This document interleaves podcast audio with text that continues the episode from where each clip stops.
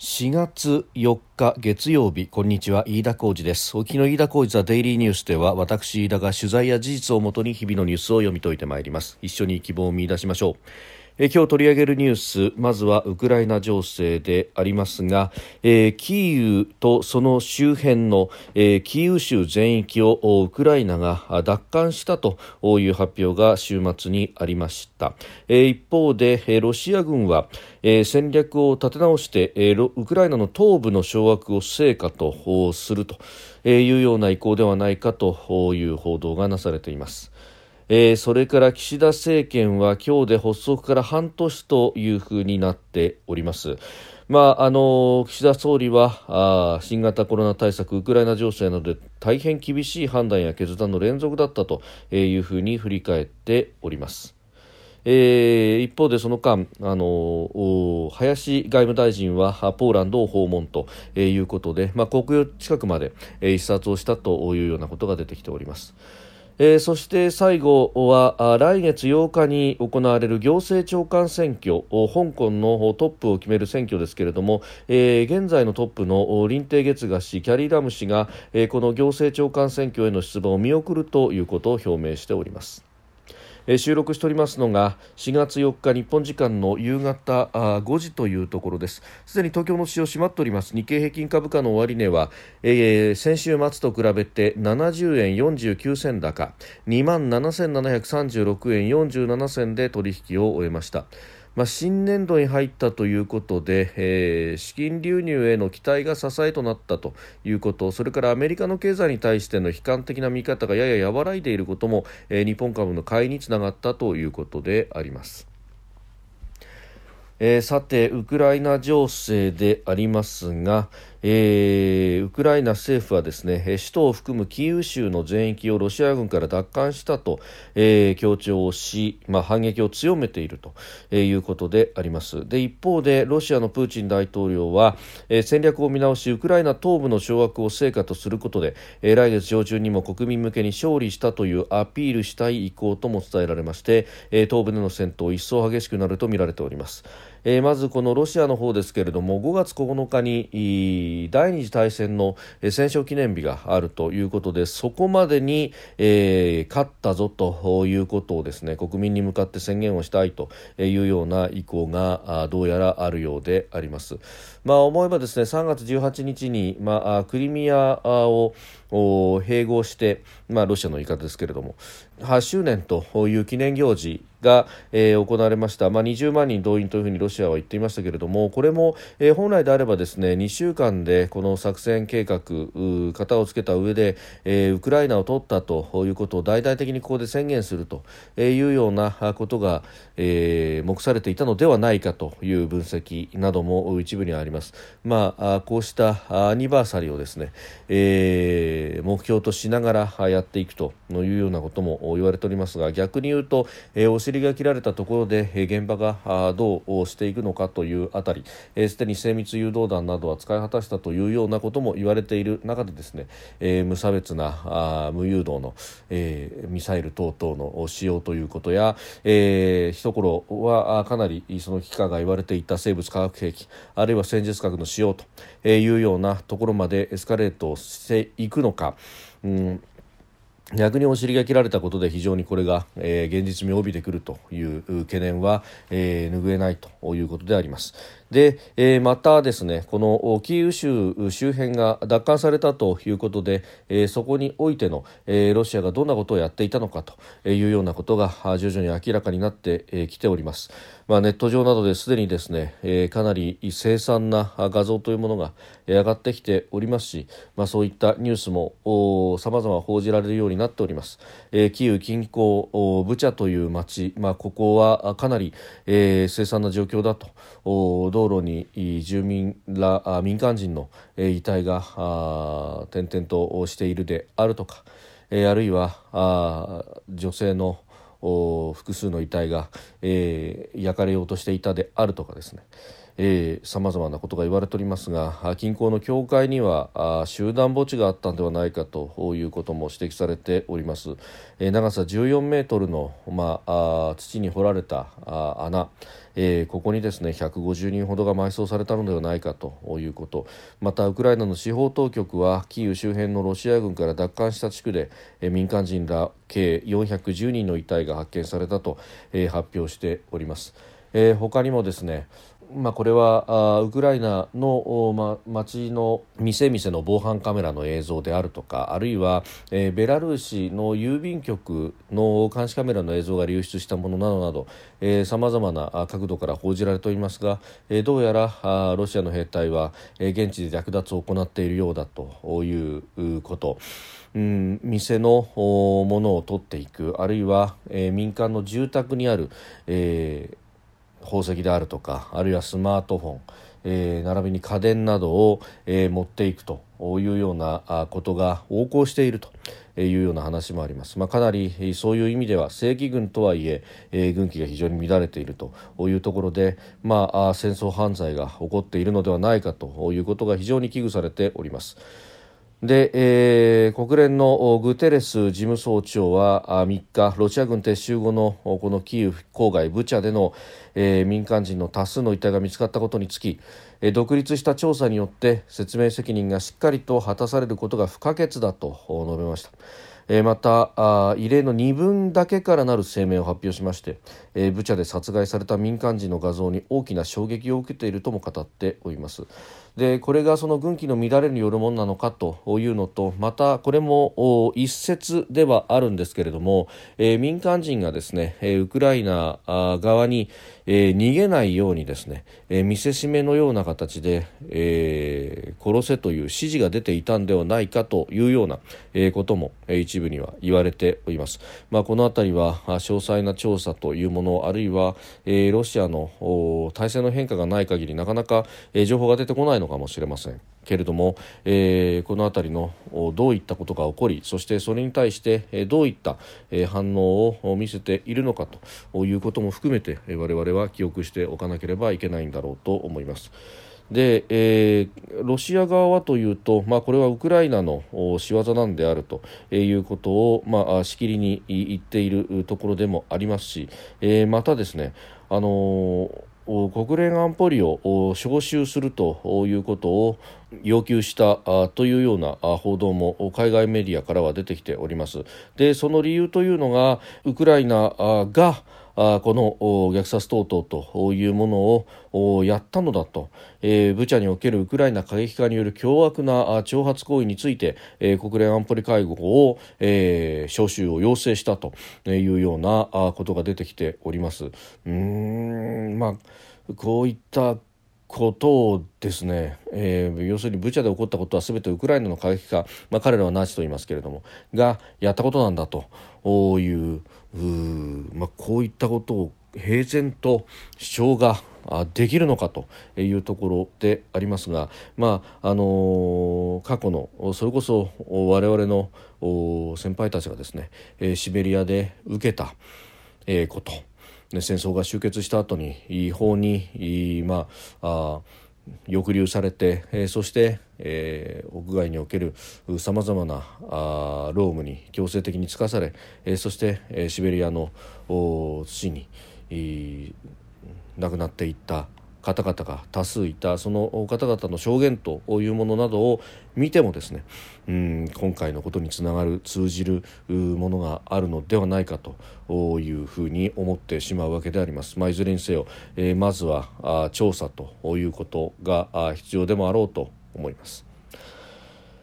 えー、それからですね岸田政権は発足から半年となりました、まあ、課題山積で気の抜くことができない半年であったというふうに岸田総理振り返っております、えー、まあ、内政と外交を分けて考えなければならないなと思うんですが外交に関してはですね、えー、今回この、えー、ウクライナ情勢に関しては、まあ、G7 の対応に、まあ、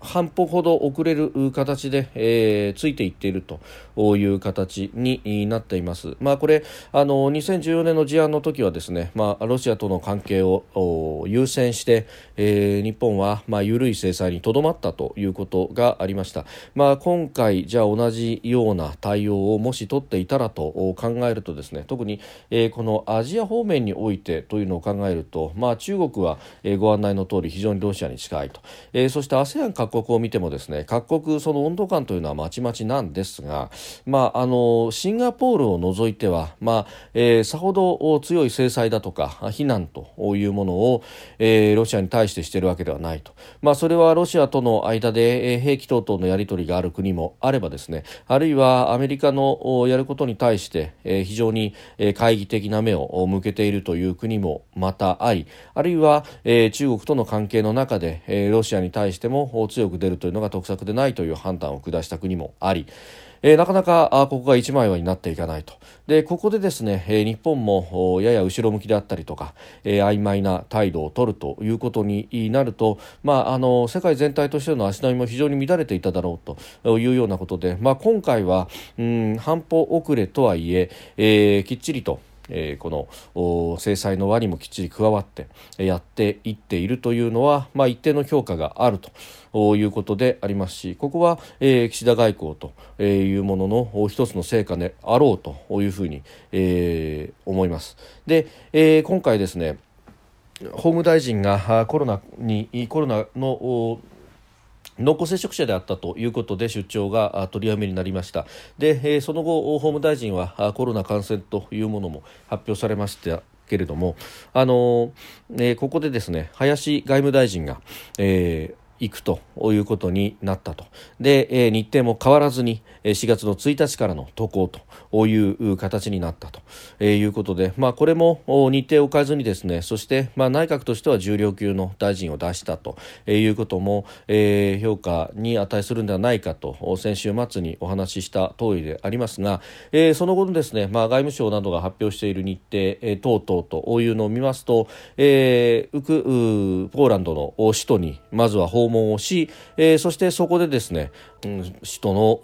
の要人たちと会うということあるいは NGO などとのやり取りというのもやっていたんですが、えー、その後ですね週末には、えー、ウクライナとの国境まで、えー、行って、えー、そこでも避難民たちの対応というものを視察をしております。まあ、その国際機関の中には日本人の職員というのもいて、えー、日本人の職員の方々との意見交換であったりとか、まあ、現地にいる NGO 等々も含めたうん意見交換というものも、えー、行っているということで、えー、さらには、まあ、あのポーランドの首都ワルシャワでは、えーまあ、たまたまというふうに言われますが、えー、ウクライナのクレーバ外相も、えー、ここにいたということで1時間ほど、えー、会談を行ったということも報じられて、えー、おります。まあ、このありですね、あの機会を捉えて、えー、こうして会談も直接会う形で、えー、セッティングをすると、まあ、その中で、えー、ウクライナの支援というもののあり方、えー、ロシアからのエネルギーの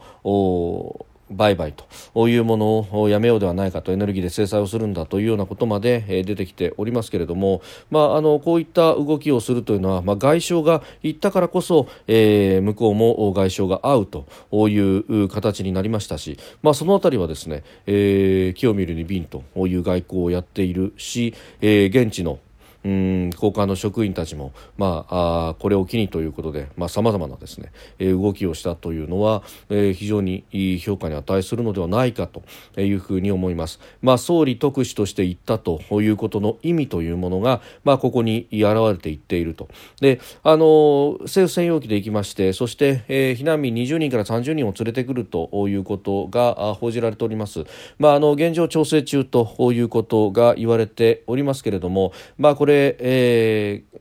政府専用機で行ってたった20人、30人じゃないかというような、えー、批判も出るかもしれませんが、まあ、一方でですねこれあの林外務大臣も実際にウクライナとの国境を視察をした中でも言っていたことなんですが今まではポーランドからウクライナにこうどーっと人が来るということがあったんだけれども今逆にポーランドからウクライナに人が戻っていくということも起こってきていると、まあ、これはあのキーウ州あたりが、えー、平定されあの解放されたということもあってですね、えー、一旦また母国に戻っていくというような人も、出てきていると。いう中で、まあ、あのニーズが少し変わってきているということもあるでしょうし、まあ、その中でもですね希望する人をきちっと乗せて、帰ると日本に連れていくとうん、まあ、一時的な滞在ではあっても安全な日本で、まずは生活を立て直してもらうと。いうことはこれはあの人数の高にかかわらずですね、えー、象徴的な意味ということで、えーまあ、もちろん近くの EU の国々に避難をするというのが、まあ、あのウクライナの人たちにとってもまずはうんその方が安心ということはあるでしょうけれども、えー、日本に知識がある人であったりとかあるいは親戚縁者がいるというような人の中でですね、えー、希望者をきちっと日本も、えー、受け入れるのであるというこの姿勢を示すことは、えー、これも悪いことではないんだろうというふうに、まあ、評価に値するだろうというふうに思うところであります。ただですね、まあ、一つあの先週もここで指摘しましたが、えー、5日から NATO の外相会合があります。で今いるところがポーランドのワルシャワ、えー、NATO の外相会合は、えーベルギーのブリュッセルで開かれるということでありまして、まあ、ワルシャワからブリュッセルであれば、えー、これ飛行機で乗ってもですね、えーまあ、EU の域内ということで、まあ、あの3時間、程度で移動することが可能であるというところなんですが、まあ、これをですね、えー、一旦東京に戻ってくるんだと。でこれはあの国会にて等々ということが言われておりましたでこれに対しては、まあ、河野元外務大臣、えーまあ、前ワクチン担当大臣でありますががですね、えー、ここの部分の、まあ、日程調整の難しさを指摘しながら間にもともとこの外交外務委員会が入っている挟まっているがためにですね、えー、こうしたことが起こるのではないかと一旦帰ってきてまた行くとこの無駄をなくさなきゃいけないしそのために国会として対応できることもあるはずだと国益を第一に考えるべきだという指摘をしこれに対して、えー、立憲民主党の泉代表や、えー、国民民主党の玉木代表なども、えー、呼応する形で、まあ、きちんと検討するんだと。えー、であの日程的にはですね、まあ、許されるような形になったということなんですがこの避難民の方々を他方連れて帰る責任があるということで、えー、林大臣は、えー、一緒に政府専用機に乗り、えー、そして一旦東京まで戻ってきて、えーまあ、日本まで戻ってきてですね送り届けて、えー、そして再度、うん、NATO 外相会合に向けて出発をすると。いう方を選んだようであります。まあ、これあの週末に河野太郎氏のツイッターなどで、そういったことがあ一旦帰国の方向で調整に入ったのだと。えー、いうことをが書いてあります、まあ、せっかく野党の皆さんもご理解いただいたが政府専用機で避難民を連れ帰るという外相の判断で一度帰国するということになりましたと、えー、説明したということのようであります。うん。まああのまあ、外相の判断ということであればそうなんだろうと思いますが、まあ、あのここでですね、まあ、有事に際して与野党協力で、まあ、国会対応もやるという、えーまあ、前例を作るというところであればですね、まあ、外相そのまま、うん、NATO の外相会合の方に行って、まあ、ブリンケン氏も現地5日には、えー、もうブリュッセルに入るというようなことも言われていましたし、まあ、その辺でですね、えーさまざまな外交が展開できたなというふうに思うと、ちょっと残念でならないというところであります。えー、それからですねあのもう一つ香港情勢に関してですけれども林鄭月が行政長官、えー、次の選挙には出ないということを表明しましたでこれあのまあ、えー、で、にですね、えー、去年の全人代の会議の段階で再選不出馬は伝えていたんだというふうに説明をしておりますけれどもただあの直前にですね、まあ、香港情勢を統括する菅政、えー、副首相とそれから、えーえー、香港マカオ弁護室のトップがですね、えー、この林鄭月賀氏とそして政府ナンバー2の李家超政務官を、まあ、呼び出して、えー、話を聞くというか、まあ、決定事項を申し伝えるというような、え、ことが催されたようであります、えー、そしてそこでもってですねあのーひょっとすると林帝はもうここまでだというようなことが言われたのかもしれませんし、まあ、あの他の事項を説明されただけなのかもしれないんですけれどももともとこの政府ナンバー2の李家超政務官という人が、えー、出馬に向け、準備を進めていると報じられて、おります。で、えー、この人はもともと警察の出身で、えー、非常に北京中央に覚えがめでたいと、えー、あの民主派の人たちを、えー、苛烈に弾圧をし、えー、アップルデイリーという香港の民主派の新聞を解散にまで追い込んだという、まあ、それを指揮を取った人間であります。まあ、あのより厳しい香港投資というものになろうかということも言われておりますが、まあ、北京からウイヤツやと思われている人にこれからバトンタッチしていく、えー、あまり明るい未来はここにはないなということが改めて思うところでもありますしまたあこのところ見えづらい、香港で何が起こっているのか、えー新型コロナによるパンデミックというものは、まあ、香港では、えー、抑え込みに完全に失敗したと、まあ、それは中国産のワクチンが全く効かないというようなことと相まっているというようなですね、まあ、あの中国が目指すゼロコロナの矛盾というものがここ香港に、まあ、まさに現れてきているというようなことも含めて、えー、注目をしていかなければならないなと改めて思った次第であります。飯田浩司デイリーニュース月曜から金曜までの夕方から夜にかけてポッドキャストで配信しております。番組ニュースに関してご意見感想飯田 TDN アットマーク Gmail.com までお送りください。飯田浩司デイリーニュース。また明日もぜひお聞きください。飯田浩司でした。